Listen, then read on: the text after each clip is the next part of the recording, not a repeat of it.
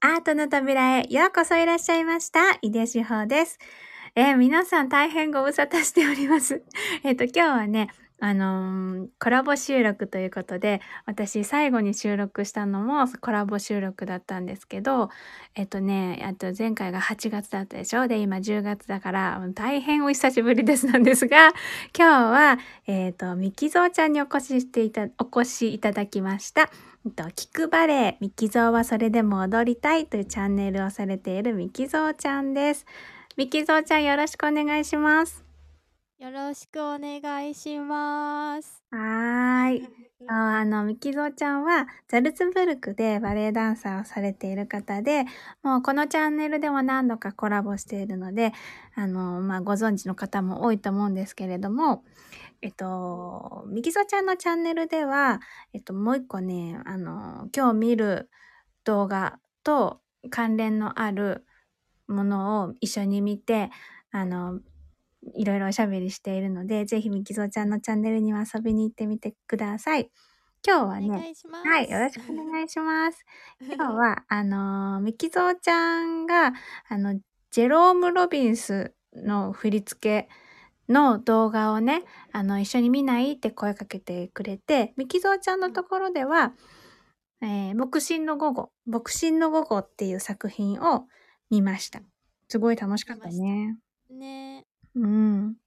そんでしっね、とり系で。そうそう、しっとり系の、あのーんすごい素敵な、素敵な感じ。ちょっと、んあのー甘酸っぱい青春要素もあり、みねたいな、そうそう。うんそんな感じの、あの、作品で。で、私たち、あの今回この、えっ、と、収録では、あのね、私が前にね、収録した、ご紹介した作品なんだけど、ジェームス・ロビンスの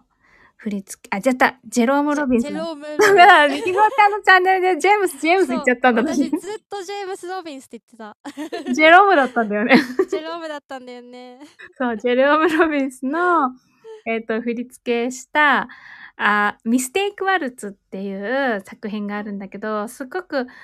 えっ、と、なんていうのかな、有名っていうか、うんと、面白いバレエとして有名で、うんあうん。の私がこの自分で放送でねあの話した時も結構バレエ見たことないけどめっちゃ爆笑しましたとかっていうこあのコメントいただいたりしたので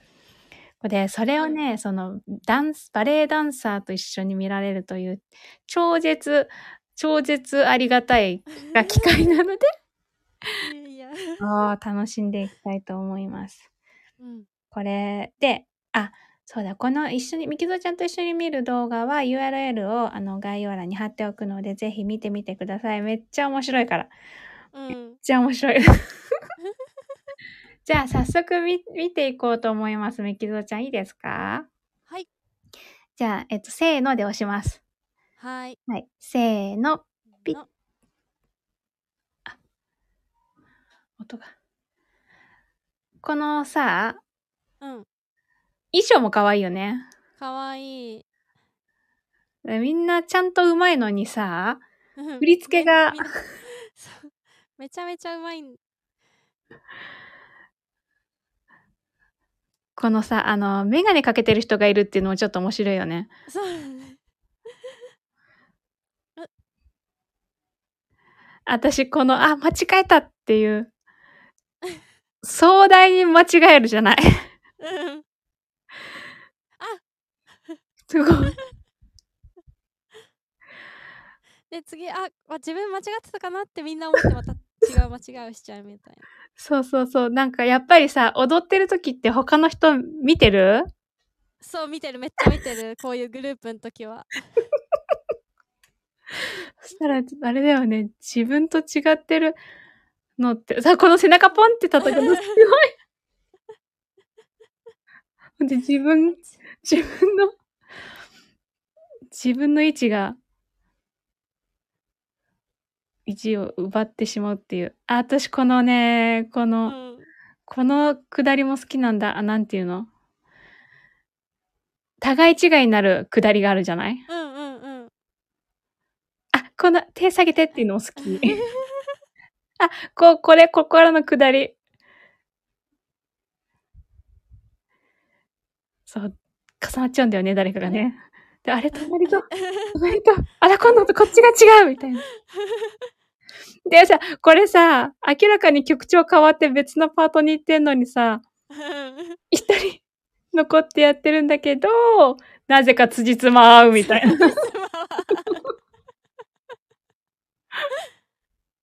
でもまた会わなくなってくるんだよね。 あれみたいな。この顔を見合わせちゃうのがさ、ちょっとさ、小学校の時のバレエの発表会みたいな。確かに。そう、この直す、隣、隣とは直すっていうのも、かわいい。うん。このさ、このポーズがさ、バラバラはさ、ちょっとアメリカチックな感じがしない壮大なこう。あ、この、ぶつかるのもいいよね。あのう、ん。コメディあんた、あん感。た後ろでしょみたいな。でも実際練習とかでそうなりそうだけど。うん、あるある。このピ決めポーズも大好き、私。うん。ずんそうそうそう。で曲が終わっても作品が終わらないっていうのがさ、うん。楽しいよ面ね白。いそう。この直し方。そうそうそう最後の一人が。つー終わり。みたいなあー、面白かった。ね、これ面白い。あ、この作品は、そのミステイクアルツっていうのは、ザ・コンサートっていう、なんていうのザ・コンサートって何商、商品集みたいな。ザココンンサーサートまあ、コがン、サートっていう名前でいいと思う、あ日本語だと。コンサートっていう作品の一部の一部。パート、なんていうのうん。そう、抜粋だね。抜粋か。うん。だけど、ミステイクワルツっていうので、YouTube とかでもやると、多分ミステイクワルツっていうのがすごく動画としては数は多いんじゃないかなって気がする。そうだね。やっぱ人気の場面だから結構う、んうみん。んな、あの、YouTube とか SNS 載せたりとかしてあー、るよね。そうなんだ。やっぱり人気だよね。うん。これさ、でも見てて思ったんだけど、この間違いを間違えてしまったら、それ正しくなっちゃうなって思って。難しいそう。 これ誰か一人が間違えたら間違いがちゃんと間違いに見えないなって思ってさ。 あのさっきの方手をクロスしてさこう一人ずつこうあれ隣と一緒になっちゃったとかあれ今度なんか変なになっちゃったっていうのもさうん誰か一人が間違えると正しくなっちゃったりとか さなんかその間違いが見えなくなっちゃうからあ誰一人間違えらんないじゃんこれと思ってー そうだね。そうだね。ちょっとしたミスがそう大変な作品を。落そちたりうそうそうそう。確かにね、踊る側からしたらそうだよね。 うんちゃんと間違えなきゃいけない。ちゃんと間違えなきゃいけないっていうか誰か一人でも間違えると作品の意図自体が伝わらなくなっちゃうから難しいなと思ってなんかあの、コールドバレーとかじゃない、うんなん、なんかこの、あの、お互いが、うんなんていうのお互いが、その、見えない紐でつ、糸でつながってるっていうか、どっかが、あの、絡まっちゃうと、全部、ぐってそっちに引っ張られてぐずぐずになっちゃうっていうか、うんだからうんうんうん、その見てる側からすると、その、うんポイントポイントで間違えてくれるから、そこにちゃんと注目できるから楽しいんだけど、そこに注目させるために、周りはさ、それを絶対に自分のい位置とか、うん位置付けをさ、うん絶対に間違えちゃいけないっていうのは、やっぱそうそうそうプレッシャーだよね。いや、プレッシャーだよ、ね、他の踊りでもそうだろうと思うけど、違うプレッシャーだよね、きっとね。そうだね特にその順えっと交互にこうやっててカノンって言ったりするんだけど、うんえっと、例えば円になってさこう手を交互にこう今一第1グループが上げてでうん次第2グループが上げてで第1グループ下がってみたいなうんところがあったと思うんだけどそこって普段だとあじゃあ自分は1番グループだから、うんえー、とこの悪さと1232233223のこの123とうん323のところだけ上げればいいってこうちゃんとこのなんなんて言うんだろうその決まりがあって、はいはいはいそう簡単にこうここで1で上げて2で下げて3で上げて4で下げてってなるんだけどこれは多分そのグループはあんだけどじゃあ君次はここは間違えてだからじゃあ1上げて2下げて3待って4上げてみたいな もうその法則とさずれていっちゃうからさこうずっと数えてないといけないよね数を、そう数だとねか音楽を、うんうんそれがすこごこく変だと思う、そうだねなんうか、ん、ほんそうだね私ここすごい好きなところなんだけどなんうかん素人にもわかるじゃん、あのなんていう間違えてるってことが素人にもわかり、えっとうんうん間違踊自分が踊ったらそれわかんなくなりそうだなっていうような感じでもあの楽しめるからすごく好きなとこなんだけど、うんうんでもちゃんとこの踊れるちゃんと踊れるコツをつかんでる人から見たらさうんそれ覚えにくいってことだよねきっとね。覚えにくいと思うなんか例えば動画で言うと、うんその円のところって、 1分ああったあった1分40秒ぐらい ?30 秒30秒ぐらいかなうんうんうん1分半から見ると、うん最初はちゃんと,、えっうとんまん中央にいる子が最初上がって下がって上がって下がってってやるんだけど次隣の子が残ってるから隣子の子があるいあの一瞬のところで自分のカウント変えなきゃいけないんだよね。ああ、これ、あー難しいね。これさ、ちょっとずつさ 難、しいミスミステイクの波がちょっとずつ来てるってことだよね。うんあー、本当だ。それちゃんと見ると難しいんだ、これ。うんえ、しかもさ、ちゃんとさ、隣を見てさ、あ、あっていうようなさ、演技もしなきゃいけな いし。ペイかわいい。うん。ここが難しいなと思ったか な。へえ。いやー、難しいんだ、これ。 ういや、でもコメディって難しいって言うけどね。ん、そうだね。うん、喜劇の方が悲劇よりずっと難しいと思う。ああ、そうなんだ。うん。そう、だからあさで、もしあの、なんだっけ、私がインスタのストーリーかなんかで、うん。あのーこれコンサートが日本でやるっていうのをさ、みきぞちゃんが見てくれて、このジェロム・ロビンスのテーマそうにそうしそうそうてやろうって言ってくれたじゃないでも結局私、う日本での公演は行けなかったんだけど、うんうん。いや、でも、なんか、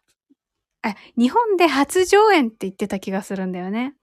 そうだね。み聞いたことないね、ザ・コンサート。でしょめだけど初じ上演されたっていうのがすごい嬉しくてうんうん。結構なんていうのかなさっきさあのみきぞちゃんが言ってた、こうバランシンっぽいってあちょっと収録外でそうそう話そうそうしたけどうん。バランシンっぽいって言ってあの感想言ってたの聞いてうん、割とそのあの日本日本も世界もそうかもしれないけどバランシンの作品ってバレエを知ってる人も夢中になれるし、知らない人もグッと引きつけられる作品が多いなっていう印象がうんあるからうんうんだからこういうコンサートみたいな作品があの日本で上演されるっていうのは嬉しいなと思ってまたバレエの魅力がさうんうんうん魅力のまあ一部ではあるけどその一部がさ、すごく伝わるんじゃないかな伝わるもんってね広がるよね、やっぱりそのジャゴーム・ロビンスもだし、うんえっと、バランシンもだし、うんえっと、結構ネオクラシックっていうジャンルで活躍した人なんだけど、んこうクラシックバレエよりは割と,、えっともっとうーんなんだろうジャズダンス的な動きが入ってたりとかあとなんかこう面白い体の崩し方が入ってたりとかオフバランスとかオこフうババランスレエだとちゃんとこう型にはまった様式美っていうのがあるけど、うんなんかそこをこう抜けていったアメリカのこう先駆者が、えっとバランシンででその、まあ、後を継いで後継いでっていうかその彼が亡くなった後にニューヨークシティバレエで、えーバレエマスターっていうそのバレエを指導したりとか指導者になった人がこのジェローム・ロビンスでそなんかだからその、うん、こう似たようなそのアメリカのあ新しいバレエの香りがするっていうか、うんうんそうそういう意味ですごくバランシンっぽいなっていなるほうどねで感こじで。そう今さアメリカっていうので今思い出したんだけどこのコンサートがさ、多分10年ぐらい前かもしれないけど、パリオペラ座で、あはいはいはいはの、い上演されてたのを見て、私この作品知ったんだけど、うんあの、あ、私はあの、日本のテレビで見たんだけどね。で、うんその、今ちょっとはっと気がついたのが、その、オペラ座のイメージってさ、うんバランシンとかそういう感じのイメージはあんまりない。そうだね昔は多分そう。まあだけど、いろいろオペラ座も、そのじ時代によって変えてるんだと思うんだけど、なんか雰囲気的に、あのーすごい、あの、なんていうのかな。あの、イメージで言うと、もうやっぱり、うんそのパリオペラ座ら、オペラ座って、めなんていうの、王道っていう感じが、はいはいずはるいじゃはないいで、んそういうところにこういうあのコンサートみたいな作品が入ってきたりとかするってうんすごくいいなーってうんいいなーっていうのなんていうのすごいあ変わろうとしているというかこうなんてういうの、んうんうんなんかちょっと感動する今うんはっと思ってなんか別々のし流れがここで合わさるんだみたいな。そうだねあうとんパリオペラ座は最近やっぱり本当にこう昔は本当に白人白人の人しかいなくてな アジア人いなくて黒人さんもいなくてっていう状態だったけど最近はだいぶインターナショナルな感じになったっていうかそうかそうかそうかもしれない。それもすごい嬉しいなと思ううん昔は多分フランス人しかいなかったんじゃないのっていうぐ らいだったと思うんだけどかもそうかもそうだねなんかそれに比べてあ私アメリカのバレエ団がすごく好きだなって思うのはそういう点では、うん、なんていうのか門戸が広いというかすごくまあ国柄だよねやっそぱうりそうだと思うそうだと思うなのででも、うん、でも例えばアメリカンバレエシアターとかだと、うんあの初めて黒人のプリンシパルあの第1位のあーそのダンサーが出てきたのってほんの多分そうだ10ね年ないぐらないいと前だ思うと思うかうんら、そうだと思うそそう考えるとまだまだだよね。うだよねまあうん、それはこういろんな文化があるからそれでどうしてもなかなかこう、背景がそういうところに及ばないっていうかうん、うん、うん。のはあるだろうけどねでもでもそのアメリカのバレエの楽しさっていうかこうなんていうの発発展っぷりっていうかなんていうのかな、うん目指す姿みたいなところはうん、すごい、すごいね、あの、ワクワクさせてくれて、うん、うん、うん。嬉しいなぁと思う。そうだね。とはいえこの作品やっぱり1956年さっき見た「牧師の午後」もうん1953年で考えてみたらもうそうだね70年ぐらい70年前ぐらい前そうだなんだね。けどなんかやっぱりその時代のこうなんかアメリカのさなんかうおーって感じっていうか 語彙全然ないんだけどさそう、70、50年代そうなんだね。 自分たちのバレエをやるぞみたいなその感じがそうかやっ。ぱりこのバランシンからつながってうんこのロビンスに至ってっていうのがすごく見えてそなんかその言ってることわかるすごくその活気があるというか勢いを作っていくぞっていううん感うじんうんがうんうん。見えるのがすごいなってそう、そうだね。で、このね、コンサートも、なん、なんか全体、あ、これさ、うんあれ、この曲って、全般ショパンだったっショけパン多分どっちもショパンの曲じゃないこれど、っちもっていうかこのミステイクワルツの曲もショパンだったっけあ、とこれ思最後っにた出てけくるどかなな。あれあ、よくじゃあ書ミいてなュいーかジなック、あ、ショパンって書いてあるわ。ショパンだねワルツ・イン・ E マイナ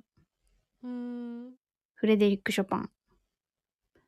なんかコンサートっていう作品自体が全編そうそうそうシそョパンう。そう、全編ショパンだった。雨だれそっかで、とか、あと最初は、うん最初は何だったっけな。雨だれもすごくいい作品だったんじゃ、なんか傘を使って踊るやつで、うんうん男性もこれあのー最初これはミステイクワールズは女性だけだけど同じぐらいの男性も一緒に出てて最初の方はなんか音楽会に来た人たちの人間模様みたいな椅子を持って踊る、踊りっていうか劇なんかピアノに張り付いてたりとかっていうそうそうそうそうやそつじゃうないっけそうそうそうそうそううん張り付いてるっていうかしがみついてるそうそうそうもう大好きみたいなピアノ素敵みたいなう感じで張り付くお客さんをやってやってたあのそう楽しいであのこのコンサートの多分振り付けの一部になってるんじゃないかと思うんだけどピアニストがね、その、うんグランドピアノが舞台の上に置いてあってで誰もダンサーが出てこない前に一番最初に出てくるのがそのピアニストで、うんでピアニストがピアノを弾く準備をするのにたまにさこう自分でさあのハンカチを持ってハンカチでポポポポポってこう鍵盤をさあー綺麗にする人とかいるじゃない、うんうんいるいるあれをややったりするんだけどなんかそれがいちいちおかしくって、あうんピアニストがねガンガン笑い取ってたのそのそういやちゃんと弾いてる人だから本物のピアニストだと思うんだけどうんなんかめちゃくちゃコメディアンでさ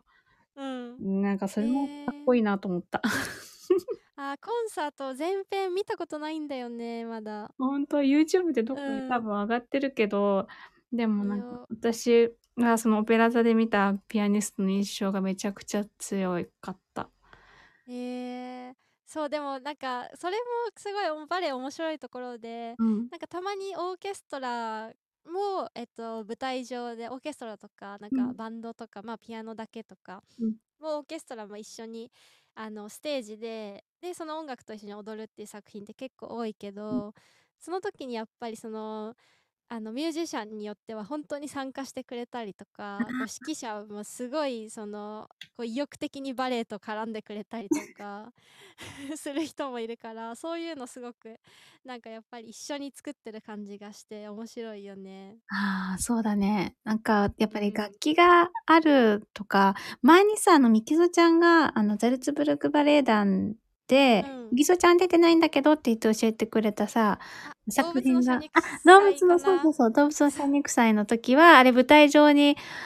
おそうそうそう、オオッッケーも。そんなにいっぱいじゃないけど、そうそう、小編成のオッケーだけど。そういたよでねも。し指揮者の人もめっちゃ参加して た。そうそうそうそう楽しか顔っ芸でめっちゃ参加してたもん ね。た。楽しかったう。ん。なんかだからそういう作品だと面白いよね。そう面白い。だからそのこのコンサートの前編のあの動画ももしちょっとこの後見つけられたら一緒に貼っておこう、じゃあ説明欄のところに。わお願いします。そう私も探そう。多分全部で30分ぐらいかな。全部で30分ぐらい。うん、そうだと思う。このミステイクワイズは3分ぐらいだったけど。だからうん。ショパンの曲がいっぱい使ってたと思うんだよね。すごいいっぱい。そっか。シそれョパンも人気だよね。いろんなバレエが振り付けられてるし、ショパンに。ショパンってさ、ねえ、椿姫ってショパンだったっけ、はいはい。そうです。 はいはい。とか言って椿姫もいいよね。 ねえあの切ないところに合うんだよね、ショパンもうが。そう、ほんと。もうだから、あの、あ、そうそう、あの、にあの世界ベリーフェスティバルでよく椿姫の、なんていうの、あの、すごい有名なさ、うん、うんなんていうのかな、えっ、と、手つなぐとこから始まるやつ黒いドレスのあ、そうだったかもしんない。あとさ、うん幸せなし、し幸せなし、有名など、どころとさ、最後のさ、あの、うん胸が引き裂かれるような有名などころとあるじゃない、うんうんうんあれ、両方ともさ、多分、あの、ピアノ、グランドピアノが出てきて、うん端っこでね、うん生演奏で踊るタイプだったんだけど、私が見たやつって。うん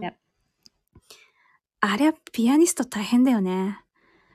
あーどうなんだろうねでもバレエダンサーに合わせて弾いてるわけじゃないと思うよピアニストさんがああ、そう、そうかもしんないけど、めっちゃ、なんかめっちゃプレッシャーすごいだろうなと思う。あー確かにでもダンさんもそこもうちょっとゆっくり弾けませんかとか言う 言うからね そうだと思う。えでそこそうもうちょっと間開けてもらえませんかと かやっ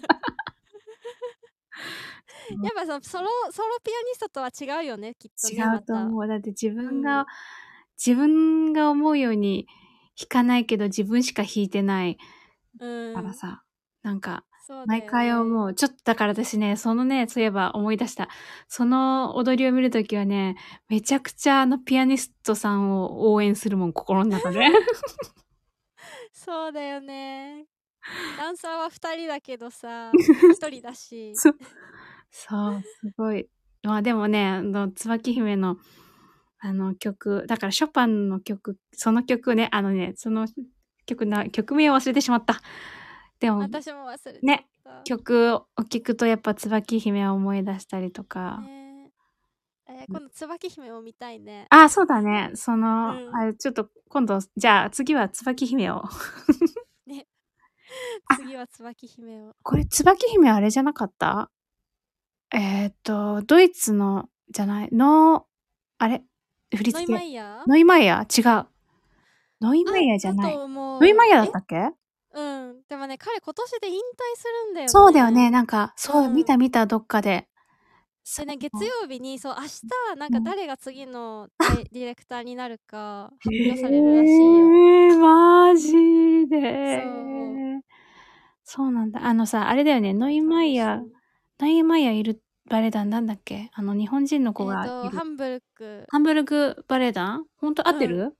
合ってる合ってあ、合ってた。そう、ハンブルグバレエ団のさ、あの、私、る。うん。喋ってない。菅井まどかさん。あー、菅井まどかさん。あれ、私、んこのチャンネルで喋ったかな覚えてないんだけど。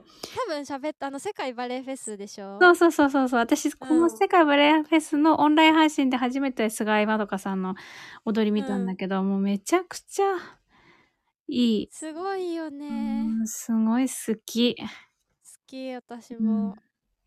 そう。なんかおしゃれなんだよね。の人あ、言ってたね、本当ミにキゾーちゃんは。うんど、どこで言ってたんだろう収録の中で言ってたのかな多分なんか今度それまた見ようねみたいな多分話になって み言ったのかもしんないけどそう、もうね、そう、菅井まどかさんの踊りもすごくいい。ね、うんいいよねジョン、ジョンノン、え、ノン、ジョンノインノイマイヤーノイマイヤー。うんそう。なんかでも、うん、なんか私はあそこに行ってもらって嬉しいなって、あの、踊ってもらっすて、ごいよねあんなにそう活だった躍してうん、うなんかドイツでバレエを踊ってるっていうのが私はすごい、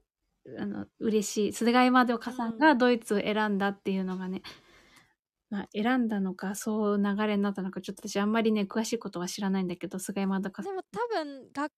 学校っていうかジュニアカンパニーからハンブルクにいてあでそのまま多分バレエ団に入った感じだと思うあ、そうなんだ。なんか私ん YouTube でさ、うん流れてた動画で、菅井まどかさんが、なんか6人か7人か、結構少人数のす、の、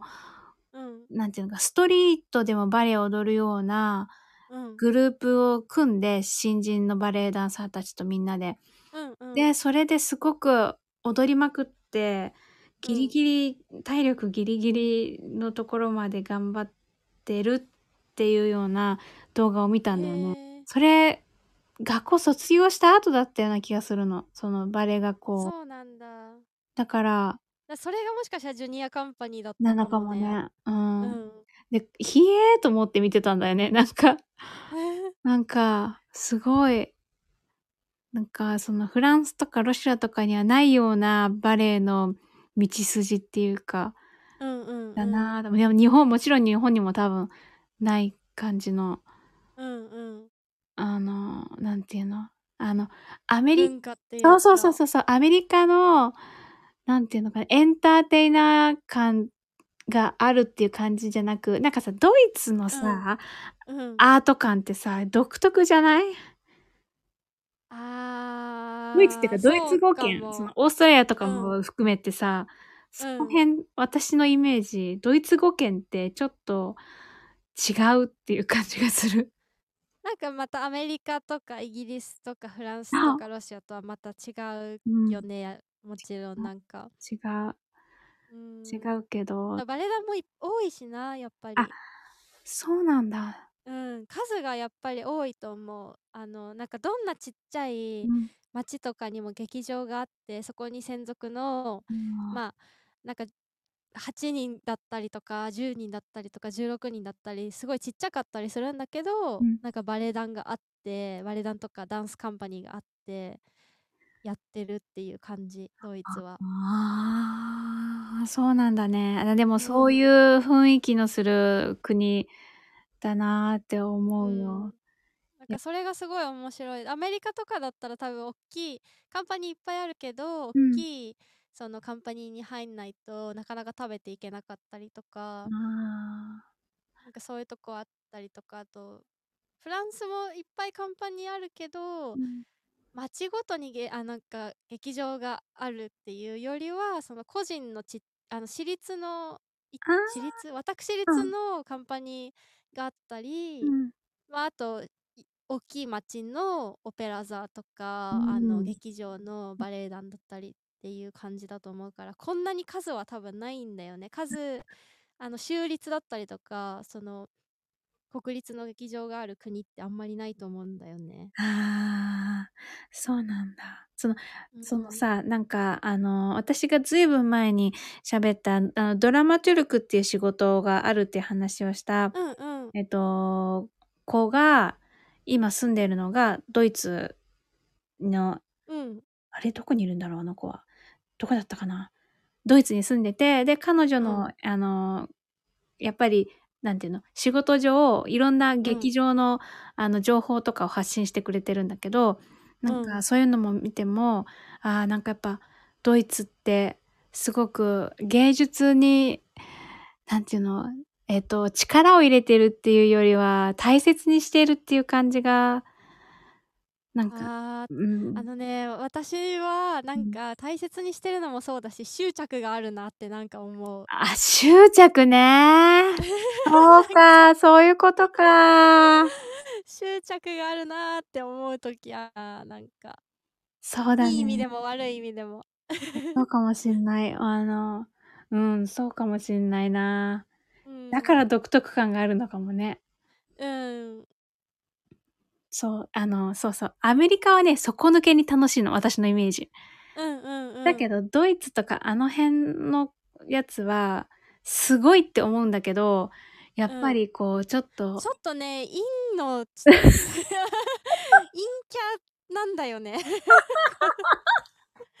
やっぱりちょちょっとなんかそんな感じがするまあでも、椿姫もなさ、そうだよね、その、めっちゃハッピーっていうわけじゃないうんうんテーマ。うんちょっとこじらせてる感じがするんだ よねそう。でもなんかそのこじらせ感がアーティスティック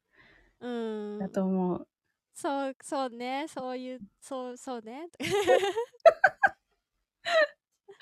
そう。あーもうあっという間に30分あ。もう喋っだいぶ喋ったわ。 楽しかった楽しかったー。いやー、ありがとうございました。と、ねそうそう。だから皆さんぜひ、あの、ミステイクワルツは3分しかないけどね。うんあの、ぜひ見てみてください。コンサートも。ね、これから日本で上演される機会も増えるだろうね。多そう分権利を買ったんだよね。あこのアなメるリほカどのバレエってななんで日本でそんなにやらないかっていうと権利がガチガチであー、あー。あのなかなか持ってこれないんだと思うんだよね。そうなのね。じゃあ、この、うんえっ、と、バレエ団が、東京バレエだったかな東京バレエ団だった気がする。東京バレエだっただった気がする。うん。じゃあ、東京シティだったりして。ね、ごめん。そしたらごめん。そしたらごめん。そう ぜひね、なんか見たら、皆さん、あのーバレエ初心者っていうか、もう初めてバレエ見るっていう方にもとってもおすすめの作品なのでね、もしよろしければ気づいた方は、見に行ってみてください。はいく。ださい。そう。というわけで、みきぞうちゃん、今日はありがとうございました。ありがとうございました。はい、えー今日も皆さん最後まで一緒に楽しんでいただきましてありがとうございました。井出志保でした。